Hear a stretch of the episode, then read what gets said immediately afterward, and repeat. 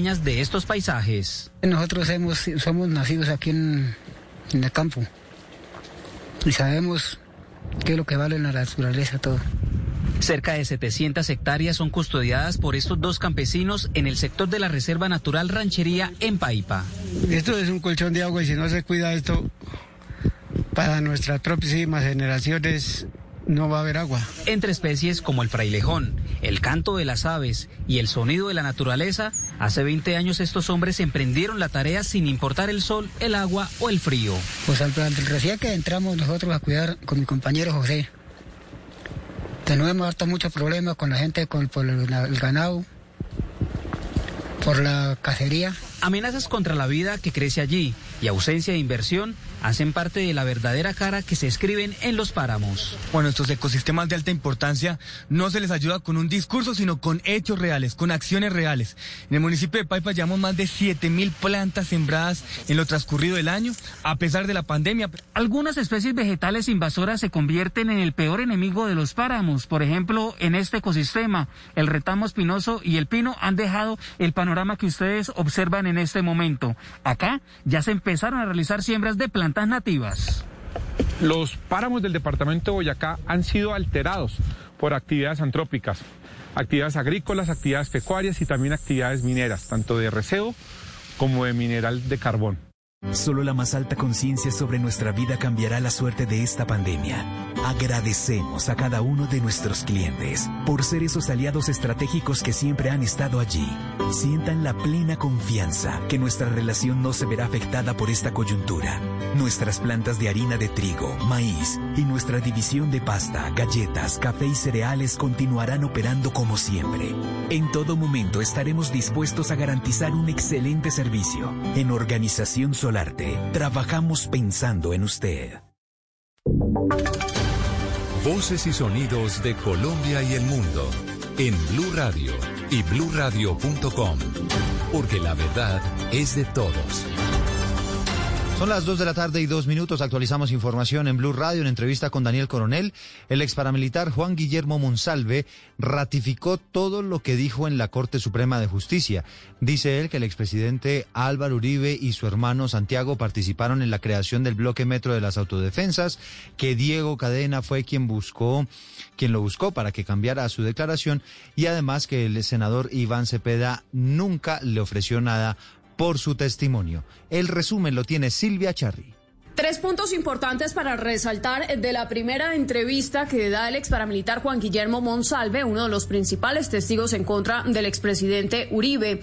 En primer lugar, aseguró que se eh, reafirma en lo que ha dicho ante la Corte Suprema de Justicia sobre que el expresidente Uribe, su hermano Santiago Uribe, participaron con Santiago Gallón, Santiago Villegas y Luis Alberto Villegas en la creación del bloque metro de las autodefensas. Escuchemos. Usted se reafirma en que los señores Santiago Uribe y Álvaro Uribe participaron con Santiago Gallón, con Juan Guillermo Villegas y con, y con eh, Luis Alberto Villegas alias tuvo en la conformación de ese, de ese bloque metro. ¿Usted se reafirma en esa declaración? Sí, señores, que eh, las autoridades llegaron fue por, por lo que, por la cerrada de la finca, por la quemada y por la matada del trabajador de la finca. Sobre el episodio que involucra al abogado Diego Cadena, quien en su momento representó al expresidente Uribe, aseguró Juan Guillermo Monsalve que fue él eh, quien lo buscó para que cambiara sus testimonios en contra del expresidente y que incluso le ofreció dádivas. Pero que fue la iniciativa suya, no que ellos lo estaban presionando. No sé yo, no, no, no, no, yo vivía muy tranquilo. Pues, desde que, me, desde que yo, yo dije en la corte en el 2013 que, que, que renunciaba a volver a salir a las diligencias,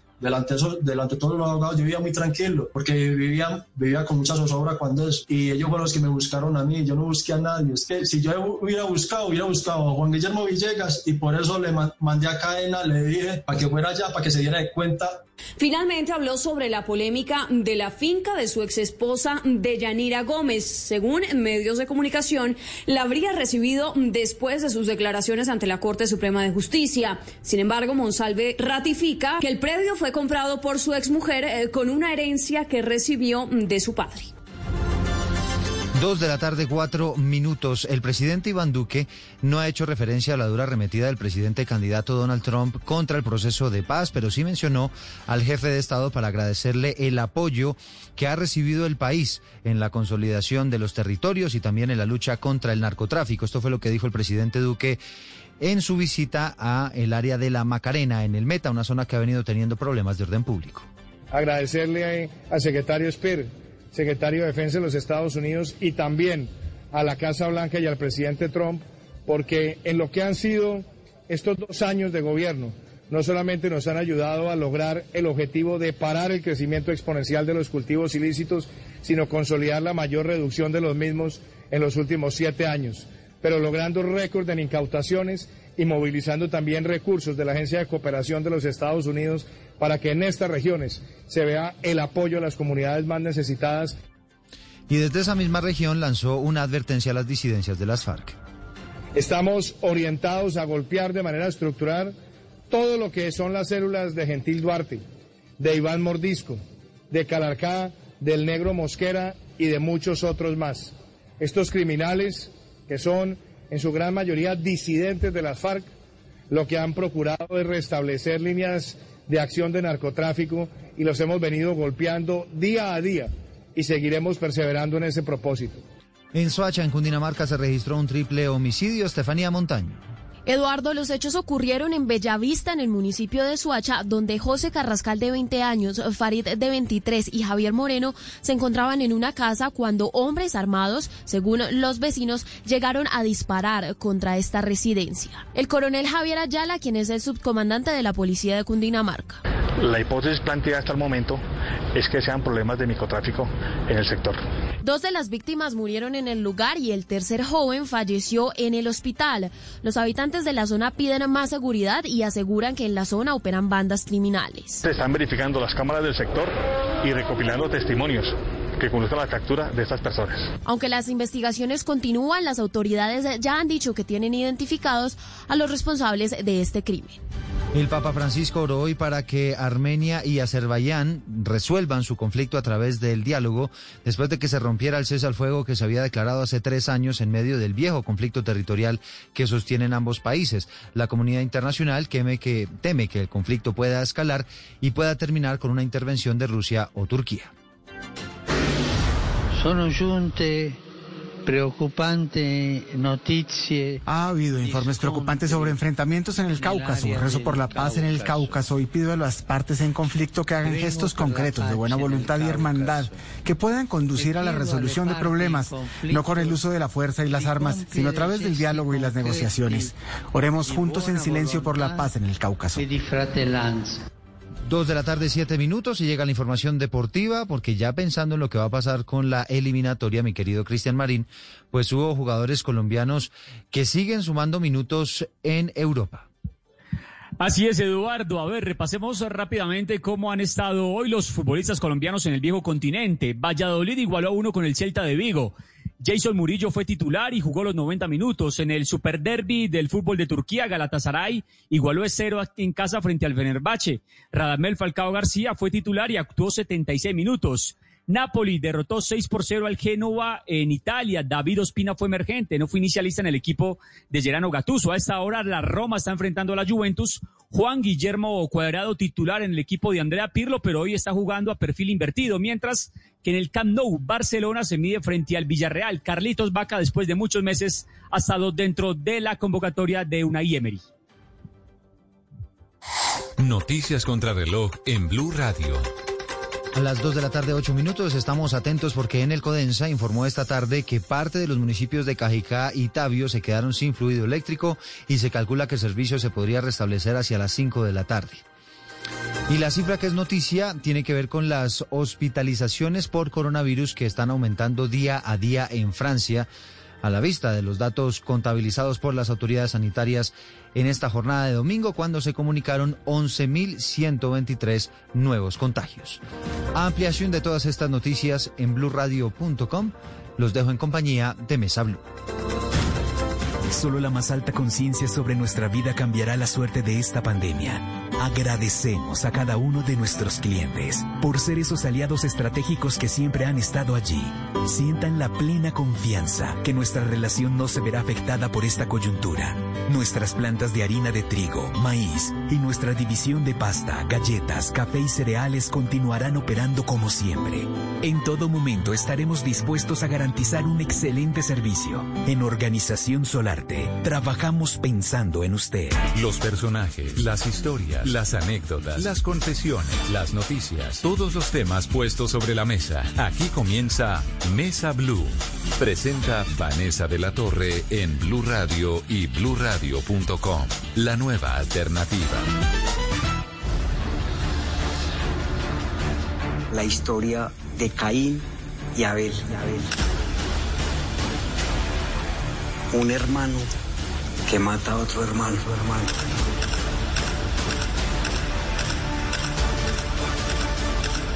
Con motivo de la nominación del documental El Testigo de Jesús Abad Colorado a los premios Emmy como mejor documental. Este es uno de los trabajos que más ha documentado el conflicto armado en el país. Vamos a reproducir una charla que tuvimos con él hace algún tiempo cuando el documental se lanzó en Colombia. Todos venían aquí jalando una bandera del movimiento de Red Paz. Mira, una mujer vino a casarse en medio de la tragedia.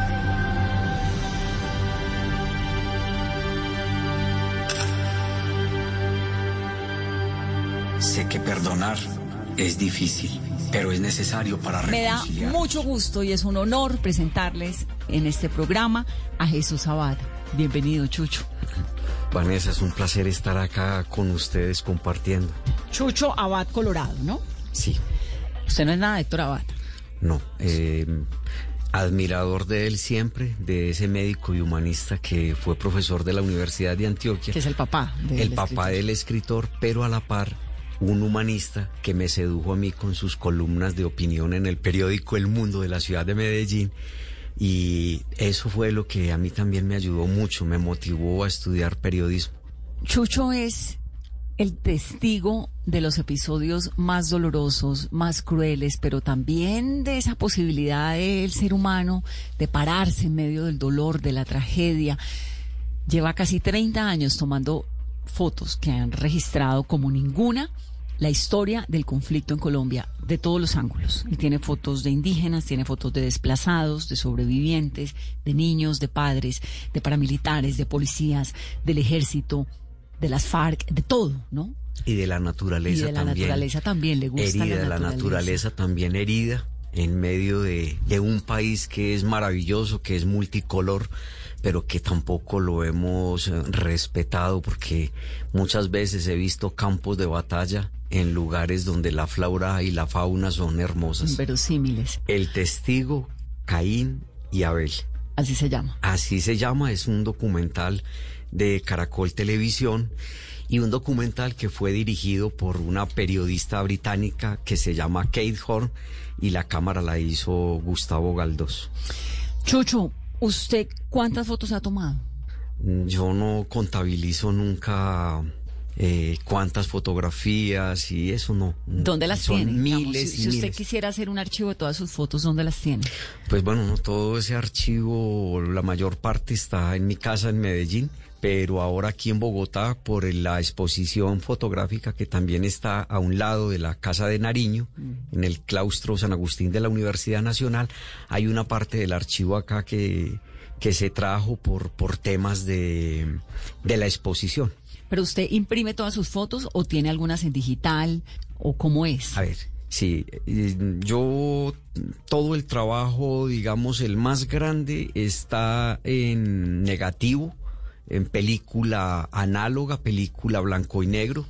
Que esas Eh, fueron las, porque usted tomó con cámara de rollo. Sí, con cámara de rollo. Yo trabajé cuando, desde que empecé a trabajar, era siempre cámara de, rollo. Así inicié en la Universidad de Antioquia.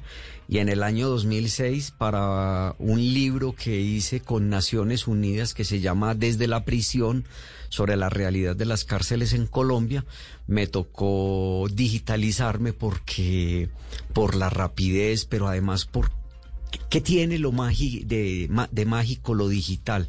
Es que cuando uno trabaja con comunidad, pero en este caso con internos dentro de cárceles, poderles mostrar qué es lo que yo estoy viendo, cómo quiero registrar a las personas y mostrarles inmediatamente. Entonces es la gente sabe cómo los estoy viendo. Si estoy viendo su dignidad o estoy mostrando otra cosa. Y a mí me encanta que la gente Claro, sepa. tiene esa ventaja que usted le puede Sí. mostrar, mire, es que está la foto que le estoy tomando. Exactamente, entonces eso es, es muy importante, bien sea en cárceles o ya después con la gente, porque cuando uno le dice a alguien, es que yo lo estoy viendo a usted bonito o bonita, y yo acostumbro mucho buscar el ángulo digamos, más digno de una persona, así estemos en condiciones muy difíciles. A veces la gente no cree. O no entiende. O ¿Cómo no me va a tomar una foto si estoy Sí. llorando? Y entonces cuando tú puedes mostrar una fotografía de esas, eh, la gente te dice, ah, ya, sí, eh, puedes sacarla. Y antes, cuando no tenía esa posibilidad del digital y de mostrar, ¿cómo hacía?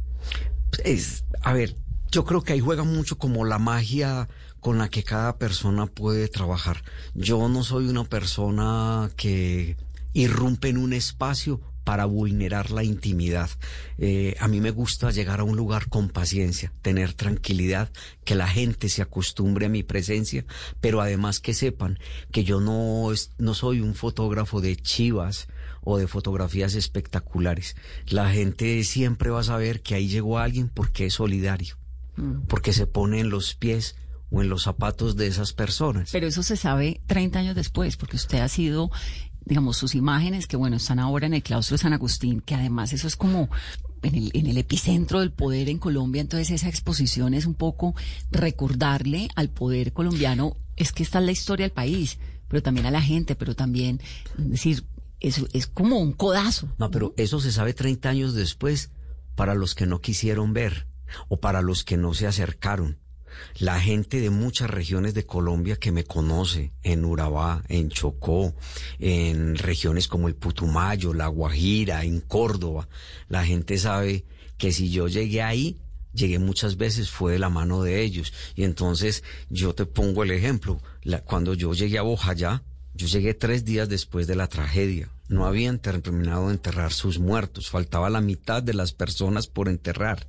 Y la gente lo que me pedía era como, por favor, no se vaya. Menos mal vino.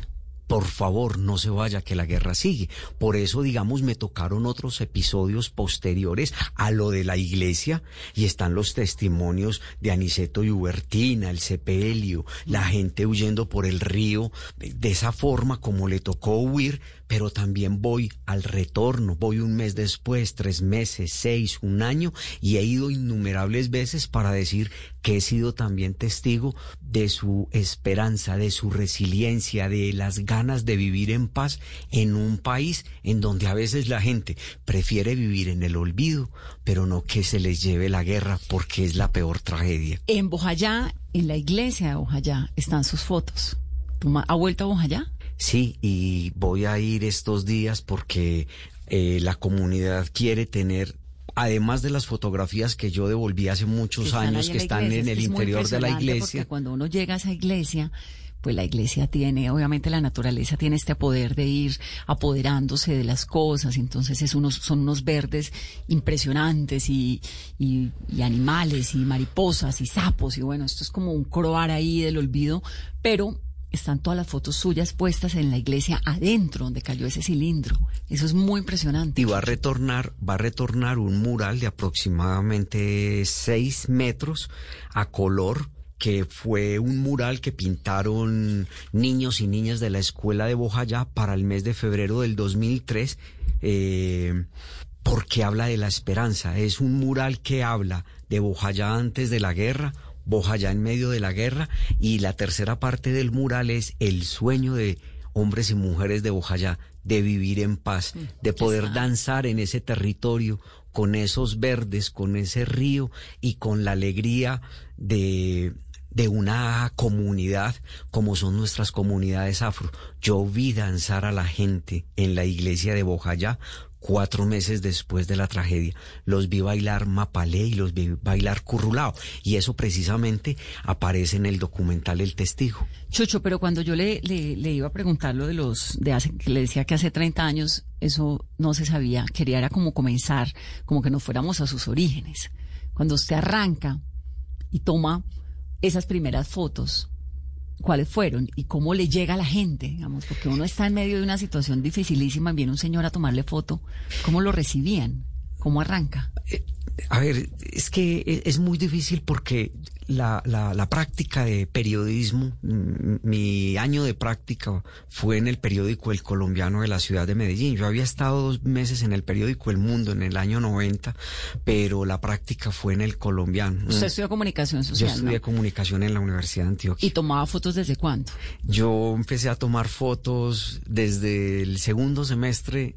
Quise ante la muerte de Héctor Abad Gómez, Pedro Luis Valencia, Luis Fernando Vélez y esa veintena de estudiantes y profesores, todos, digamos, humanistas de la Universidad de Antioquia, porque eso fue lo que hizo la extrema derecha, eso que llamamos guerra sucia contra líderes de la Universidad de Antioquia. No estaban matando a guerrilleros, estaban matando personas que tenían un proyecto social.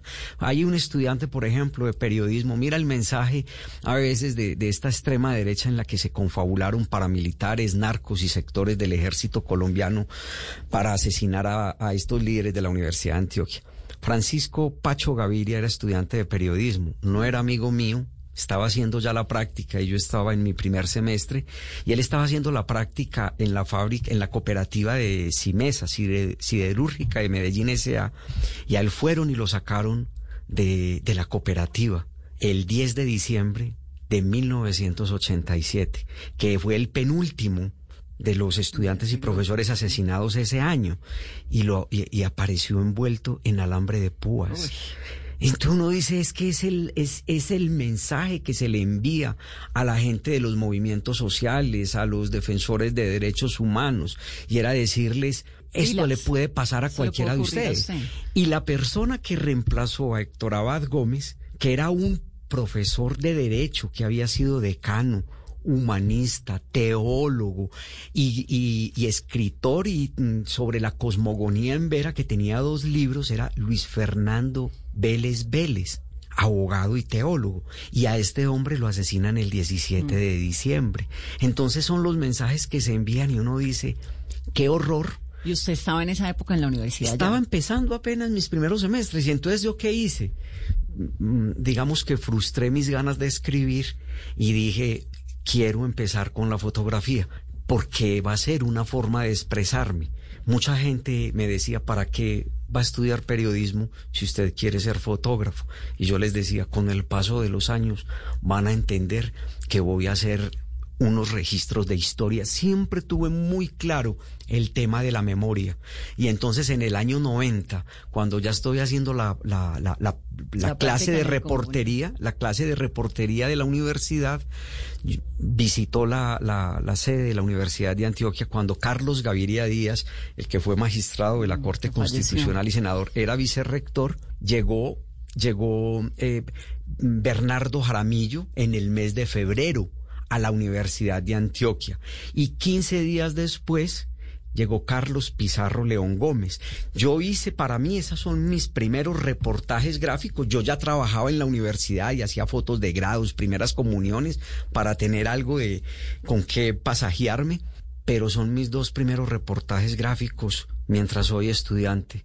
Y lo triste y paradójico es que un mes después ambos son asesinados. Y Carlos Gaviria me llamó a mí a la, a la rectoría con el rector, con Luis Pérez, y me dijeron que ¿Luis querían... Pérez Gutiérrez? Sí, el que soy era rector en ese momento y me dijeron que querían tener algunas fotografías de ese testimonio.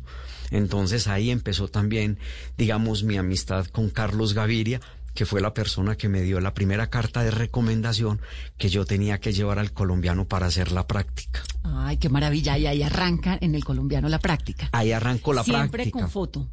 Sí, siempre con fotografía. Algunas veces escribía, pero me daba mucha timidez frente a todo ese grupo tan bonito que había en el colombiano, que fue una escuela de derechos humanos muy importante en los años 90, muy buenos mis colegas. Y entonces ahí sí voy a decir, mira, que es que el documental, el testigo, arranca con la historia de Caín y Abel. Y es, en mayo del año 92, hay una emboscada de la guerrilla de las FARC en, al ejército en la vía que va de Medellín a Urabá. Y precisamente fue frente a una escuela que se llama Alto Bonito. Y yo llegué allá con un colega que se llama Juan Carlos Pérez Salazar, que trabaja en la BBC hoy. Y cuando llegamos, ahí estaba el escenario del dolor. Ahí estaba la tragedia. Esa fue la primera vez que usted se enfrenta a la tragedia. A esa tragedia de la guerra de la guerra con sí, porque las ya guerrillas. teníamos el sí, episodio de la violencia política, Del- ¿no? Sí, exactamente. Pero ahí recuerdo que habían dos salones de clase en una vereda, ahí al pie de la carretera. Y nosotros llegamos allá y yo estaba temblando. Yo temblaba y teníamos mucho miedo. Pero me asomé por la ventana de uno de esos dos salones y en el tablero la última clase había sido de religión y estaba la historia de Caín y Abel, un hermano que mata a otro hermano.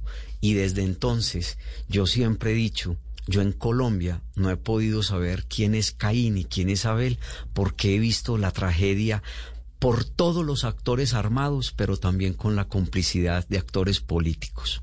Qué impresionante. Esa es la historia de, de nuestro historia país. sí. Y así empecé a contar y a narrar. Y eso está publicado en mayo del 92, porque algunas personas a veces creerían que lo que uno está diciendo y es acomodando las historias. No, No, por suyo fortuna. registro. Por fortuna, digamos, están los registros, están muchas veces las publicaciones, pero está el testimonio de una persona que cuando va a muchos auditorios de este país, a veces con académicos, con empresarios, con estudiantes, la gente me cree porque sabe que yo no les estoy mintiendo No, en pues este ha sentido. sido testigo de la que el ejercicio del periodismo es encontrar la verdad y la verdad de nuestro país Es muy triste. es un espejo roto. Es muy triste, pero también está lleno de gente que nos enseña a vivir con esperanza. Claro, uno se, se, pues el país tiene una capacidad de recuperarse, uno no entiende cómo, ¿no? En medio de tanto dolor, de tanta tragedia. ¿A quién en esa época, a qué fotógrafo del mundo admiraba? ¿Quiénes han sido sus referentes? Oh, Pues mire, el primer referente así a nivel fotográfico, recuerdo del periódico Mundo mucho a Gabriel Buitrago, eh, también estaba Henry Agudelo, Donaldo Zuluaga, pero si algún fotógrafo sin nunca lo conocí, pero vi una exposición y dije, yo quiero aprender a ver como este hombre fue al maestro Leo Matiz. Porque Leo Matiz, además de ser de Aracataca como, como Gabo, eh, Leo Matiz tenía unos retratos en los que él veía la dignidad de esos hombres y mujeres de Colombia, de Ecuador, de México, y esos retratos a mí me hablaban también de lo que era mi familia. Es que yo soy de, de familia campesina y de niño iba a algunas fincas de mis tíos y mi padre y mis tíos eran eso, eran campesinos que por la violencia les tocó llegar a la ciudad a ser obreros y mi padre llegó a ser un obrero a la Universidad Nacional ¿De de, dónde Cor- venían? del municipio de San Carlos, Antioquia. Papá y mamá, ¿no? Sí, papá, mamá y mis cinco hermanos mayores huyeron de la violencia tras el asesinato de mi abuelo José María Colorado y del tío menor que se llamaba eh, Germán. Eh, Germán fue decapitado, amarrado a un palo afuera de la casa y mi abuelo fue asesinado al lado de mi abuela por ser liberales. Esto en- era la violencia de los liberales y conservadores. Sí, no había nacido, no habían nacido las guerrillas de las FARC o el ELN y por eso esta violencia tiene muchas más raíces.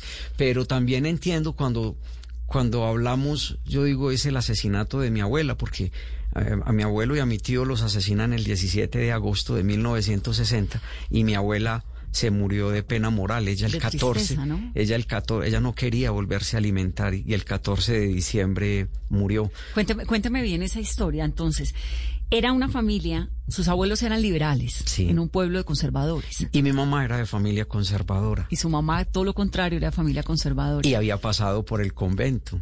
O sea, ella se había ido para el convento con una hermana, se había ya ido para el convento, mi tía Rafaela, y a mi mamá la llevaron un año después a visitarla. Y y la, visita es que mis abuelos eh, mm, la dejaron en el convento, como cuidando esa porcelana tan bella que es mi madre que todavía vive, Josefa López, y entonces eh, se quedó cuatro años y medio en el convento, pero eso le permitió educarse un poco, educarse. Pero ese, esos abuelos eh, liberales en el pueblo conservador, que el abuelo lo matan y matan también a su hijo, y su abuela se muere de pena moral, ¿eran los abuelos paternos o maternos? No, eran, Los, eran los abuelos Entonces, tenemos dos familias. Por un lado, la abuela, la familia de la mamá y su madre en el convento, y por el otro, de familia conservadora, ¿no? Sí. Y por el otro lado, una familia liberal, en una zona muy conservadora donde matan a su abuelo. ¿Pero por qué lo matan? ¿Por ser liberal? Por ser liberal. Entonces, eh, ya mi madre, digamos, mi madre del, convento había salido, se había ido a ser maestra en una vereda a, ocho horas a lomo de mula del municipio de San Carlos, la vereda más lejana que es San José que vivió mucho también la guerra en los años 90 y, la primera década del 2000. Y, y, en esos caminos se conoce con, con mi padre que se llamaba Héctor Colorado y ahí se, se, enamoran. Mi madre tiene ya una niña que había recibido porque era madrina y había quedado huérfana, que es una niña especial y esa es la niña que todavía pues nos acompaña en la casa. Es una decir, es nuestra hermana mayor, es especial, no es hija de papá y mamá, pero para nosotros es un regalo, es un regalo de la vida. Entonces, ese par de, de esa pareja se conocen, se casan y viene luego todos estos episodios de violencia. No estamos hablando del 48, del 49, del 55, estamos hablando del, del año 60. Pero es que mi padre y mis tíos, de los hermanos de mi padre, solamente quedan ya dos mujeres. Eh, una de ellas fue testigo del asesinato y de la decapitación de, de su hermanito. Y mm, ellos recuerdan mucho y mi padre nos contaba cómo de la iglesia lo sacaban porque decían que los liberales o rojos eran ateos y que no podían estar haciendo nada en la iglesia. Los perseguían, los sacaban de la iglesia. Y entonces yo a veces le digo a la gente, y discúlpame Vanessa que cuente esta, este detalle, imagínate qué tan comunistas esa familia liberal o esa madre conservadora que había pasado por el convento, que los siete hermanos míos de papá y mamá entonces es mi hermana mayor es Marta del Rosario, sigue José María, Blanca Esther, María Dolores, María Isabel Héctor de Jesús y a mí me pusieron Jesús Abad, mis apellidos son Colorado López. Entonces, el Abad es un nombre. Es un nombre. Entonces todos son siete nombres muy religiosos y venimos de una familia en donde... Sí, es, si uno dice, ¿cuál atea? Mi madre, y en el documental es muy bonito que, que la conozcan, porque mi madre hace todos los días cuando yo estoy en Medellín y, voy y duermo a su lado, a las 5 de la mañana suena el reloj porque se levanta a rezar el rosario. Y a las 5 de la tarde llegan dos hermanos míos a rezar con ella. ¿Todos los días? Diario, diario. Y, pero sabes, pero, sabes, pero sabes qué es, sabes qué es lo que nos transmiten? Protección y amor que es lo único que yo he sentido, digamos, de esa familia, que es lo que nos enseñaron a regalar solidaridad, amor, fe, esperanza. Y por eso, digamos, yo siempre ando cargado también pensando de que las cosas van a ser mucho mejores, porque yo vi, digamos, toda esa familia mía que sufrió, pero nunca nos transmitieron odio, sed de venganza. Siempre nos transmitieron Usted es hijo de una familia campesina, de familia desplazada de padres trabajadores, de abuelo asesinado. Tengo dos primos hermanos desaparecidos.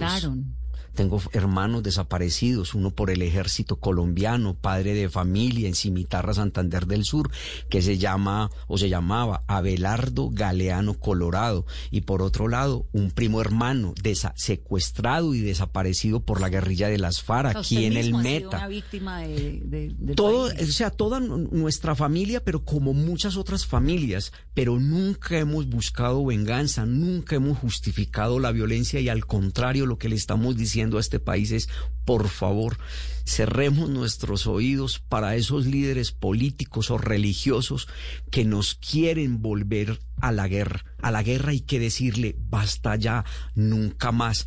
Como nación y colectivo tenemos todo para ser un gran país en el que nos reconozcamos como un país multicultural, pluriétnico, pero lo triste es que somos racistas y clasistas. Y en eso, digamos, tenemos que empezar a reconciliarnos y a entender que tenemos muchas formas y tantas riquezas y que el sistema educativo y que los políticos podían empezar ellos, más que los actores armados, serían los líderes políticos los que tendrían que empezar a cambiar respetando el presupuesto del país, respetando a la gente y llamándonos a la reconciliación, porque eso es lo que se merecen los campesinos. Vamos a hacer una pausa, permítame Chucho, en esta conversación para que eh, una pausa para comerciales, pero regresamos en momentos. Solo la más alta conciencia sobre nuestra vida cambiará la suerte de esta pandemia. Agradecemos a cada uno de nuestros clientes por ser esos aliados estratégicos que siempre han estado allí. Sientan la plena confianza que nuestra relación no se verá afectada por esta coyuntura. Nuestras plantas de harina de trigo, maíz y nuestra división de pasta, galletas, café y cereales continuarán operando como siempre. En todo momento estaremos dispuestos a garantizar un excelente servicio. En Organización Trabajamos pensando en usted. Continuamos en Mesa Blue, estamos hablando con el testigo, con Chucho, con Jesús Abad Colorado. Chucho, cuénteme, eh, cuando usted está en el colombiano, a usted lo secuestran, el ELN y las FARC también, ¿no?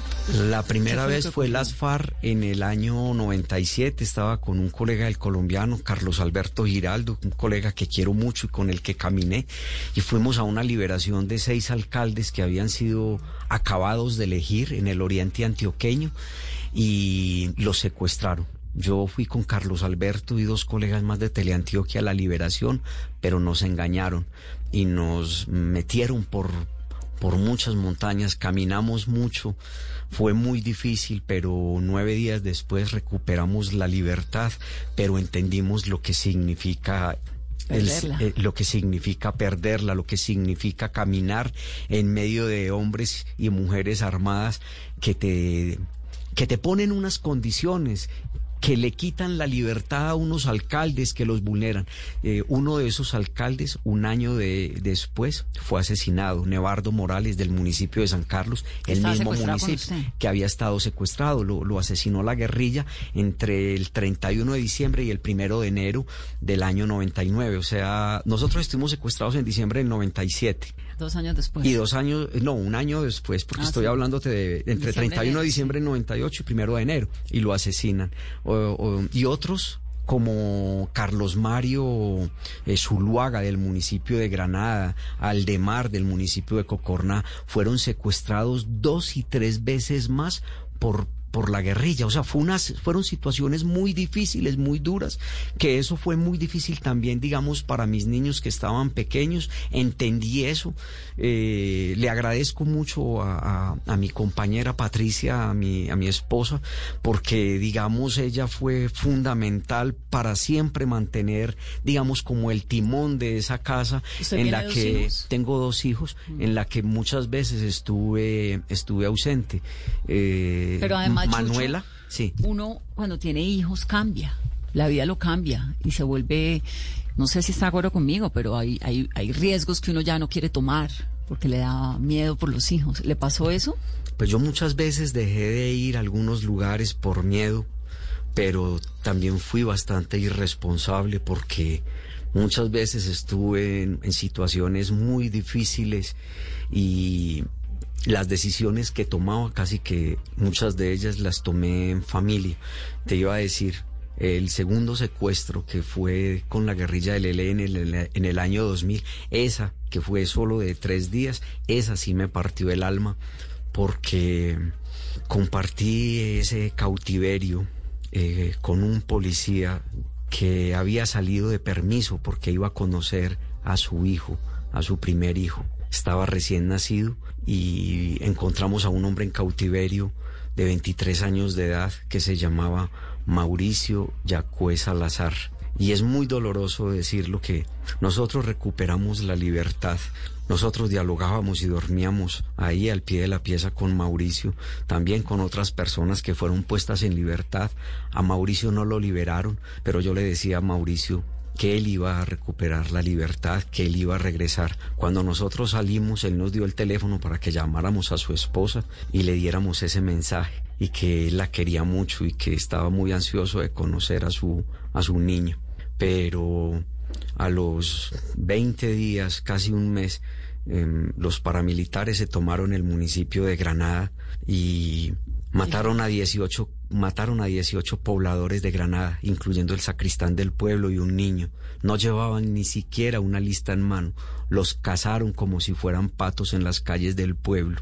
A diestra, o sea, los cogieron repartiendo bala por las calles del pueblo, porque decían que ese pueblo era guerrillero. Mm. Mientras tanto, la comunidad decía, la policía no hizo nada, hizo tiros al aire, pero la guerrilla, violando todas las normas del derecho internacional, se vengó con Mauricio Yacué Salazar y un par de días después, por donde a nosotros nos habían liberado, a Mauricio lo, a Mauricio lo fusilaron. Y yo ese día, y todavía me, da, ganas de llorar porque uno dice, eh, en la exposición hay un, hay un mural que dice, eh, soy lo que otros no pudieron ser.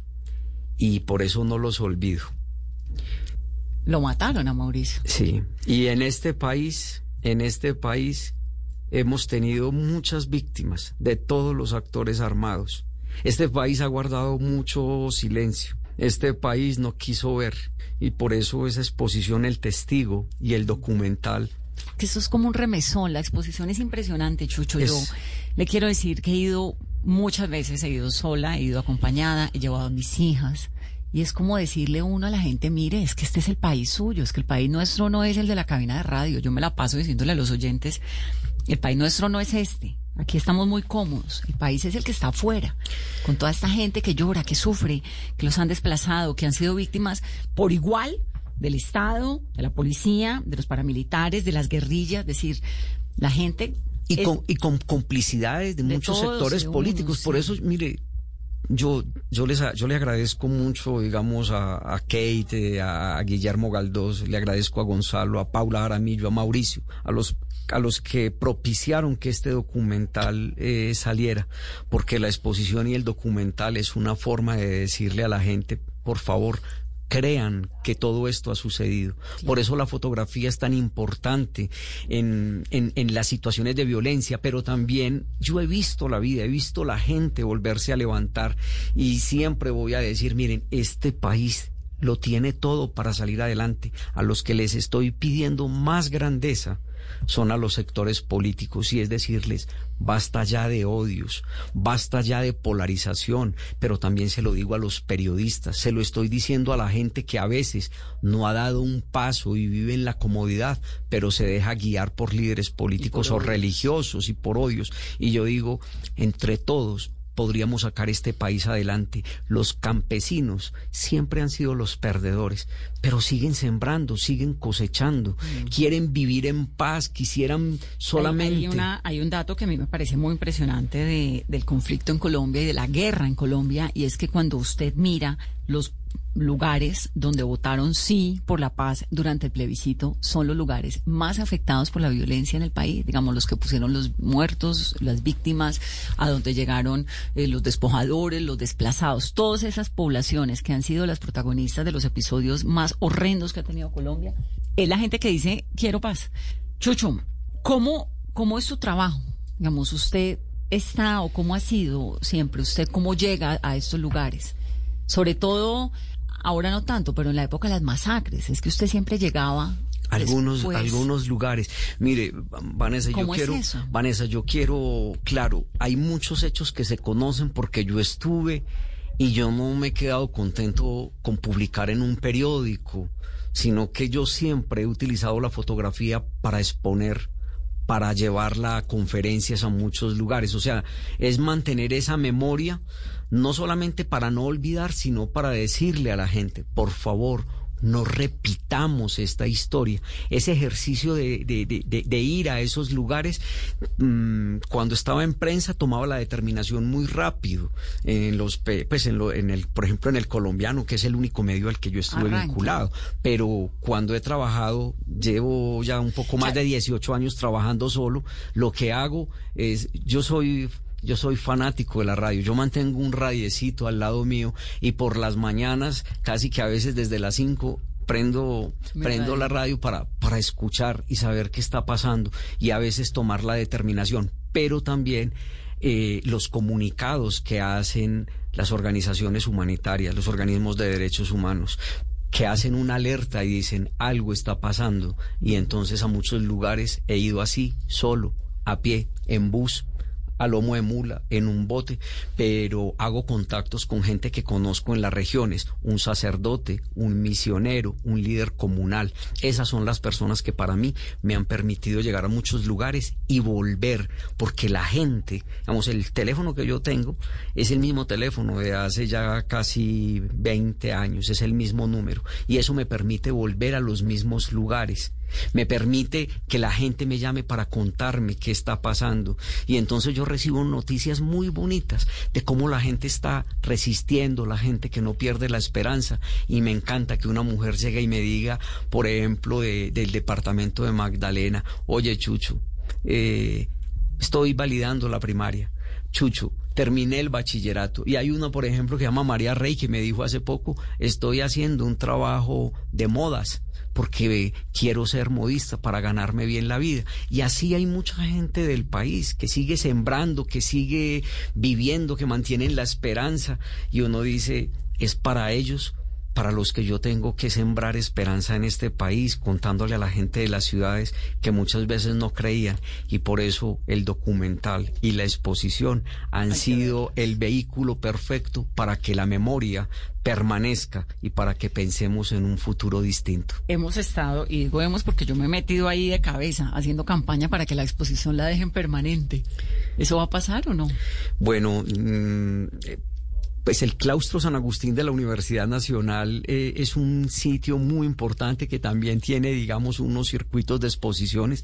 Es muy bien administrado por María Belén Sáez de Ibarra, que fue la curadora de la Universidad Nacional, la mujer que se sentó conmigo, y todo un equipo para la producción de esta exposición. Y a ellos les doy también infinitas gracias porque esta exposición le ha permitido eh, a muchas personas colombianas y extranjeras. Estos días estuve con el delegado de la Unión Europea para el proceso de paz, Imon Gilmore, estuvo con, con Paul Sobran, estuvo la eh, Patricia Lombara, han ido embajadores, representantes de la ONU, el señor, el embajador de Francia ha ido, la de Bélgica y mucha gente de distintas embajadas, incluyendo hasta la embajada de los Estados Unidos, que a través de Activoca nos apoyaron, nos apoyaron una parte de la exposición. Ojalá se quedara un buen tiempo, mientras tenga vida, va a estar ahí pero... Pero se ha quedado más de lo que estaba planeado, ¿no? Bueno, yo creo que la vamos. a dejar mínimo, la vamos a dejar mínimo un año, pero te cuento, y, eso puede ser decirlo acá, sí es con María Belén desde, con María Belén la curadora, eh, hemos estado trabajándole a un proyecto ambicioso que es que esa exposición quede en libros. Cada sala seguramente irá en un libro para que permanezca, para que vaya a muchos lugares del país esos testimonios como una forma de pedagogía para que muchos maestros y maestras de distintos lugares de Colombia puedan contarlo, puedan contar, puedan reflexionar y decir por qué nuestro país tiene que caminar por la reconciliación y el perdón. Son tres salas. Una se llama No hay tiniebla que la luz no venza donde aparecen víctimas de desaparición forzada, sobre todo, ¿no? Y asesinato de líderes, donde está inclusive la fotografía de Jaime Garzón.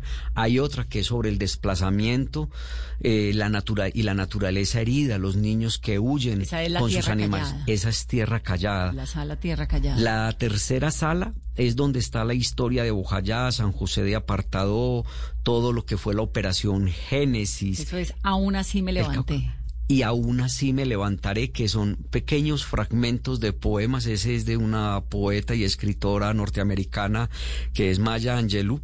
Eh, y la cuarta sala es la sala de la reconciliación. Pongo mis manos en las tuyas.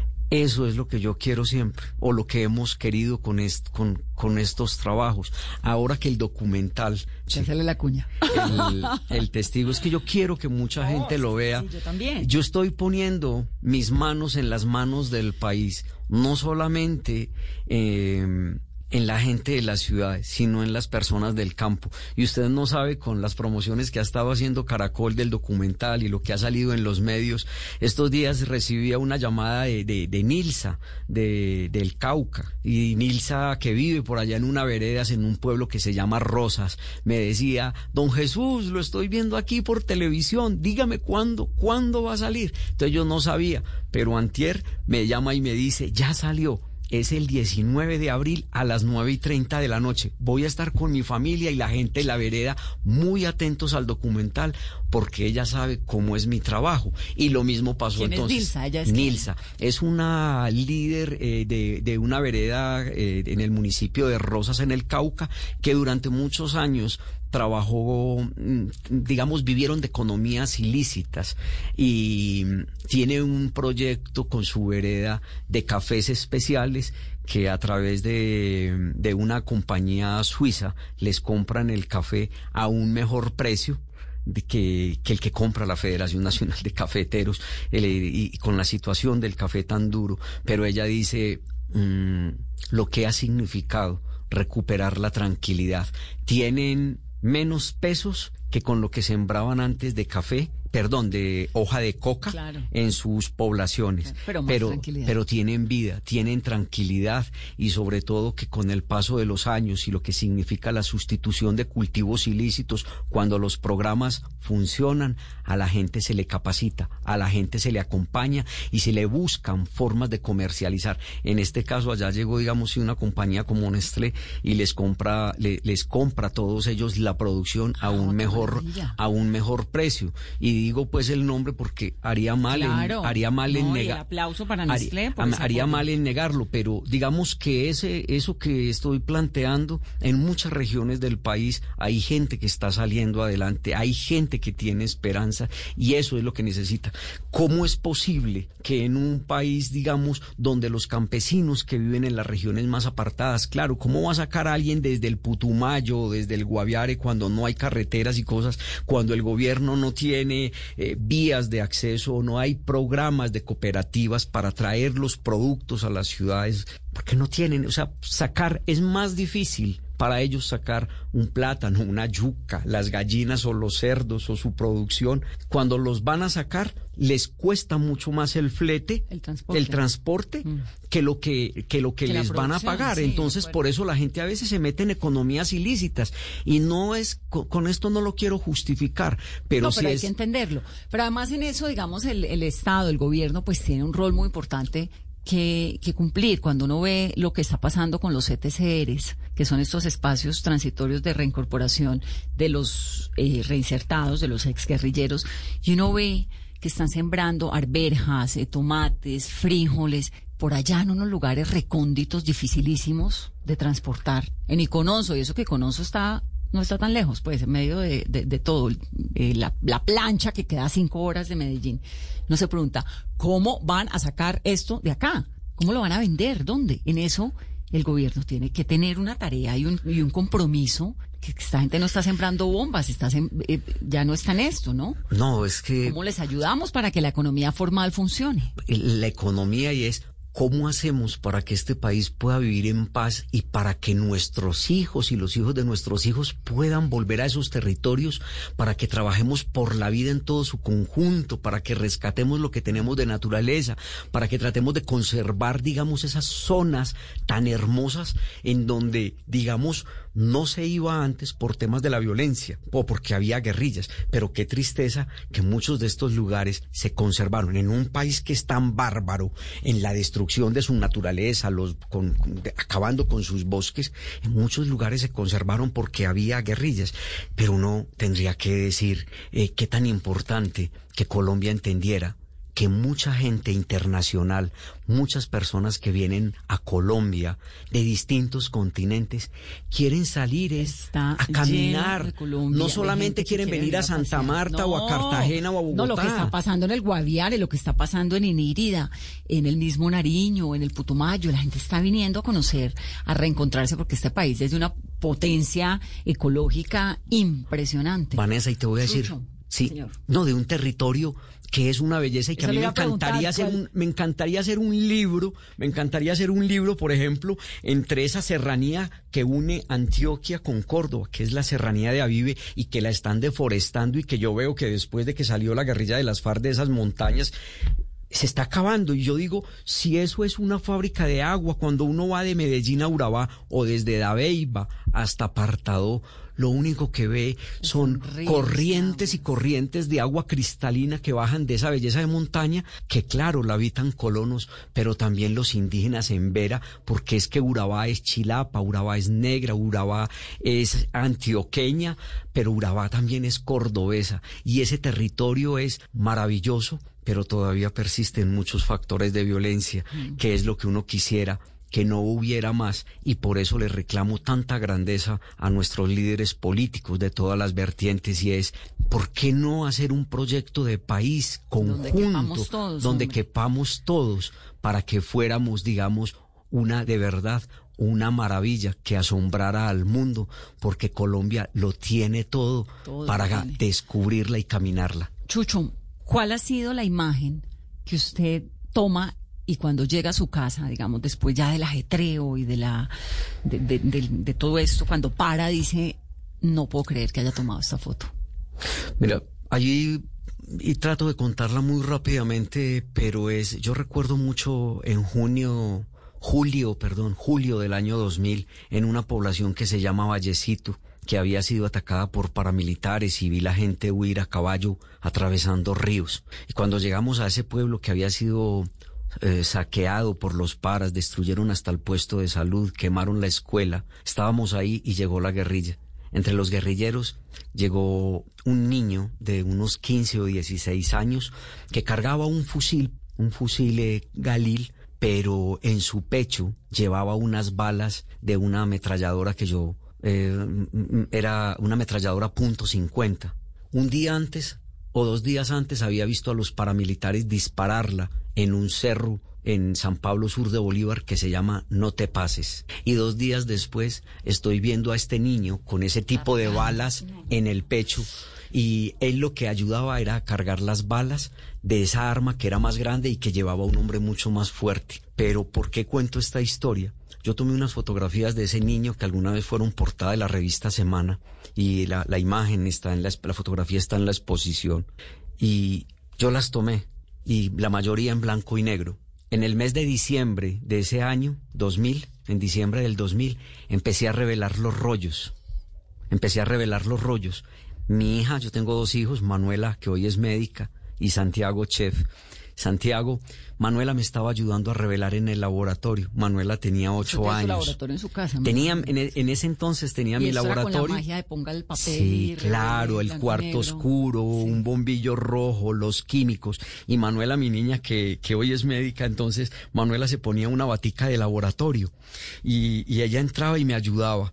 Y entonces a, a revelar o a sacudir los químicos para para que no se pasaran los tiempos. Y porque, sí, porque se ponían amarillas. Sí, exacto. Y entonces, cuando yo llego y saco el rollo, así, la tira de negativos, Manuela eh, se queda mirándome porque yo me quedé perplejo cuando vi el rostro de ese niño y me puse a llorar como un niño chiquito. Y entonces Manuela me dijo, pa, ¿qué te pasa? Se dañó el rollo. Y yo seguí llorando. Y entonces ella salió corriendo y llamó a la mamá y le dijo, ma, mi papá está llorando.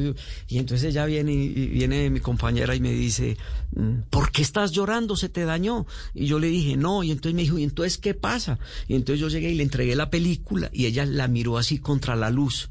Y me dijo, pero se ve muy bien revelado, es un niño. Y yo le dije, sí, ¿ves lo que tiene en el pecho? Y me dijo, sí, son balas muy grandes. Y me dijo, está muy bien revelado, ¿por qué lloras? Porque me duele profundamente ver ese Y yo le dije, porque esta imagen la tomé hace seis meses y este niño ya puede estar muerto. Esa es la guerra. Cuando nosotros entendamos que los que han muerto en nuestro país son jóvenes de todos los grupos, pero que sobreviven las armas, que pasan de una mano a otra, ahí es donde uno siempre la va a rechazar. Y por eso cuando yo veo las armas de la guerrilla de las FARC fundidas en una sala eh, de exposición como es la obra Fragmentos de Doris Salcedo en el piso, y yo digo, bendito sea el momento en el que la guerrilla de las FARC entregó más de siete mil armas. A ella le entregaron 37 toneladas de armas que no van a volver a empuñar hombres o mujeres jóvenes de nuestro país, que son los que terminan enterrados como seres anónimos en las montañas, en un país que tiene alrededor de 83 mil desaparecidos y que no hemos entendido porque seguimos en esta polarización que nos hace tanto daño, que todos en este país deberíamos de estar ayudando a buscar a esas personas que están como NNs en los cementerios, que están enterradas en las montañas o en el fondo de los ríos o en el mar, como me contaron hace unos 10 días las mujeres de Tumaco que todavía en algunas regiones donde persiste la violencia están reclamando a sus hijos porque no volvieron más. Chucho, ¿por qué toma las fotos en blanco y negro? Todo lo que tiene sobre todo que ver con la violencia, prefiero que salga así. Ahora en la sala de exposición hay algunas de las FARA color, pero están en el proceso de paz, porque para mí eso era un acto festivo, verlos llegar de la montaña por los ríos a los lugares donde se concentraron. Entonces las tengo a color porque estoy celebrando que muchos, la gran mayoría de ellos, llegaron para cumplir un acuerdo entregar esas armas y convertirse en un partido político. Pero si hablamos de esos momentos en donde vi tanto dolor, tantas personas asesinadas en el país, en la región, por ejemplo en Bojayá, en Machuca, cuando la, el oleoducto por la acción del ELN que acabó con la vida de, casi 80 personas. Mm. Toda en tantas regiones donde vivo o en Mapiripán, esas lágrimas, ese dolor, esos cuerpos, para mí el color eh, agrede un poco digamos, en situaciones de violencia. Yo, para mí el blanco y negro es mucho más estético y cuando hablo de la, de la estética, no hablo de estetizar la violencia, hablo también de la ética, de la humanidad, de unas fotografías que tienen que ser parte de nuestra memoria, como lo pueden haber sido las fotografías de la Segunda Guerra Mundial, las fotografías del Vietnam, esas fotografías que quedan como testimonio del horror, que son para decir no más. Nunca más. de esa historia de la fotografía, pues que, afortunadamente hemos tenido las cámaras para contarnos los horrores también. Eh, ¿Le hubiera gustado tomar? ¿De nuestra historia? El hombre del tanque, digamos, no sé, alguna foto de esta historia, no necesariamente de Colombia, del mundo, de Colombia, la de Kennedy el vestido de Jackie, no sé, digamos. No, sabes que... El hombre del tanque, que a mí la que más me impresiona es la del hombre del tanque. Que, sí, la, la de Tiananmen. La de Tiananmen. La de Tiananmen es una foto muy No, eso es, eso es... o la de Vietnam, de la niña quemándose, ¿no? Sí, de la niña que viene corriendo desnuda, que hoy es embajadora de Naciones Unidas. Sí, pero no, sabes... A mí no me hubiera, nunca quisiera ver otra guerra porque con lo que yo he conocido en el país, con lo que le ha pasado a nuestros hermanos y hermanas de Colombia, con lo que le ha pasado a nuestra gente me basta. A mí me hubiera, gustado eh, estar, digamos, en los momentos, eh, desde los diálogos de la época de Belisario, que digamos es entender que Belisario se la jugó también por la paz en un momento en el que otros no querían. Aquí esto se pudo haber solucionado hace muchos años, pero hay gente, mm, hay eso que llaman fuerzas oscuras en Colombia que se le atravesaron a muchas personas, eh, pero me hubiera gustado tener esos registros, digamos, de, de, Casa Verde, del proceso de negociación con el M-19, ver la entrega de armas de, de Carlos Pizarro, de las guerrillas del EPL. Me hubiera gustado mucho tener como esa otra parte de la historia de, Colombia. Yo empecé a documentar en el año en el año 92, pero te decía que tengo unas fotografías de Bernardo Jaramillo y de y de Carlos y de Carlos Pizarro ya no como guerrillero, sino como un actor político que le quería apostar a la paz de este país. Pero quisiera tener ahí sí mucha vida, no para ver la guerra, sino para ver la esperanza. Y para mí la esperanza sobre todo es poder registrar, contar la historia de esos hombres y mujeres de mi país que en muchas regiones apartadas todos los días se levantan a labrar la tierra. Quisiera seguir haciendo muchas fotografías así, de esa gente bonita, de esos maestros y maestras de escuela que en lugares muy distantes se preocupan por enseñar a leer y a escribir. Así muchas personas crean que enseñar a leer y escribir es un peligro, pero no. Muchos campesinos, Muchos campesinos de este país saben de derechos y saben de deberes, también gracias a maestros y maestras de escuelas, sí, y a sus líderes. La educación es necesaria en todos nuestros ámbitos y debe de llegar a todos los rincones del país. Y por eso me gustaría ir a, tanta, a tantas regiones, a ver la gente tan bonita.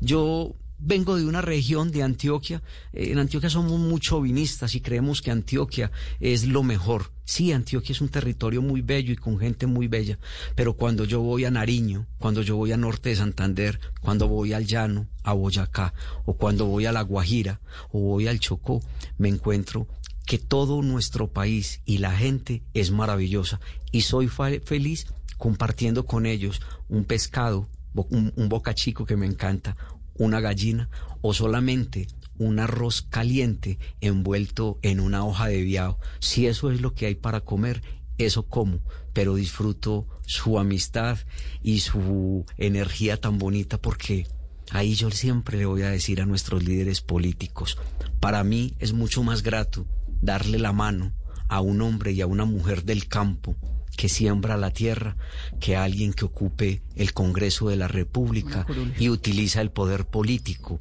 mm. para beneficiar solamente a su gente o para saquear el presupuesto de la nación. Hay cómo construir el futuro. Pues, Chucho, qué dicha tenerlo. A mí también me pasa como usted, que me conmuevo profundamente con todo, con las imágenes, y por más que me recorro el país, me pasa igual. Llego llorando, llego muy, muy afligida y la invitación es para ver el documental y para ver también la exposición, los que no lo hayan eh, ido a ver, pues porque es que ese es el país nuestro, esa es la historia nuestra. Sí, Vanessa, y, no, gracias a, a, ustedes en Blue, en Caracol, a todo este grupo que, que me acompañó para el documental, a Kate, pero quiero también decirle a mis colegas periodistas, a los reporteros gráficos, a los camarógrafos, a la gente que en el país ha hecho tantos testimonios. Mm. Imagínense si solamente el trabajo de un reportero gráfico en una sala de exposición o un documental mueve un poco la conciencia de Colombia. Y entonces es hacerles un llamado, porque si todos nos juntáramos para contar lo que tenemos, no solamente desde el dolor, sino desde la esperanza, yo creo que podríamos hacer muchos libros y llenar todas las salas y museos del país para generar una reflexión en una sociedad que muchas veces no quiso ver lo que pasaba o que no entendió la dignidad de nuestros campesinos, que fueron los grandes perdedores, humillados y ofendidos, y aún así son las personas que mantienen la esperanza de vivir en paz. Gracias, Chucho. Esto es Mesa Seguro te hacía falta esto. El fútbol está compañero que está un metro y así, así se la pasa mal. No, hermano, pero ese man no le mete un gol ni al arco iris. ¿Cómo se va a comer eso? Regresó el sufrimiento, el sentimiento, la aflicción por una camiseta. Este domingo, Santa Fe Millonarios. También regresa el amor genuino por el fútbol. Ay, Dios mío, por fin ganó este equipo. Ahora sí me caso. Blue Radio, con la reapertura de los sentimientos. Blue Radio, la nueva alternativa. Voces y sonidos de Colombia y el mundo en Blue Radio y bluradio.com, porque la verdad es de todos. Son las 3 de la tarde y 7 minutos. Actualizamos la información, todas las noticias en Blue Radio y se conoció la primera declaración del senador Iván Cepeda tras la entrevista de Daniel Coronel a Juan Guillermo Monsalve, testigo clave en el proceso contra el expresidente Álvaro Uribe Vélez. ¿Qué dijo Kenneth Torres? El senador del Polo Democrático Iván Cepeda calificó como extraordinaria la entrevista que hizo Daniel Coronel, en la que el principal testigo de su proceso por falsos testigos, Juan Guillermo Monsalve, señaló que no se retractará y reitera sus declaraciones contra el expresidente Álvaro Uribe por supuesta manipulación de testigos demuestra a las claras que hemos sostenido eh, la verdad ante los estrados judiciales. El señor Monsalve lleva nueve años sosteniendo una serie de afirmaciones que no ha cambiado. Eh, ni ha modificado, ni de las cuales se ha retractado, a pesar de dos intentos de homicidio en su contra y de una serie de presiones el senador del Polo señaló que pese a que ha tenido presiones de diferentes sectores e incluso del abogado Diego Cadena, Monsalve se mantendrá en su verdad. Kenneth, gracias. Y ahora vamos a Antioquia porque allí la policía atribuyó a ciudadanos venezolanos un atraco masivo de vehículos que se registró en la vía entre Medellín y Bogotá. Valentina Herrera. En el más reciente reporte de la policía se conoció que fueron ciudadanos venezolanos los que asaltaron hasta 40 personas, entre conductores y pasajeros, que estaban en un trancón en la autopista Medellín-Bogotá a la altura del municipio de Cocorná. Según el coronel Jorge Cabra, comandante de la policía en Antioquia, además de utilizar armas traumáticas, también tenían navajas y cuchillos para robar celulares y dinero en efectivo. Incluso vandalizaron un bus de servicio público. Eh, son unas armas traumáticas, en particular nos, eh, informan de una sola de ellas, las otras eran armas blancas, y un vehículo que no quiso hacer eh, el pare al momento de la señal de estos sujetos eh, es impactado en el parabrisas. Y a pesar del alto número de personas asaltadas, la policía solo tiene reporte oficial de tres denuncias radicadas, por lo que le piden a la gente acercarse a las autoridades para reportar lo sucedido.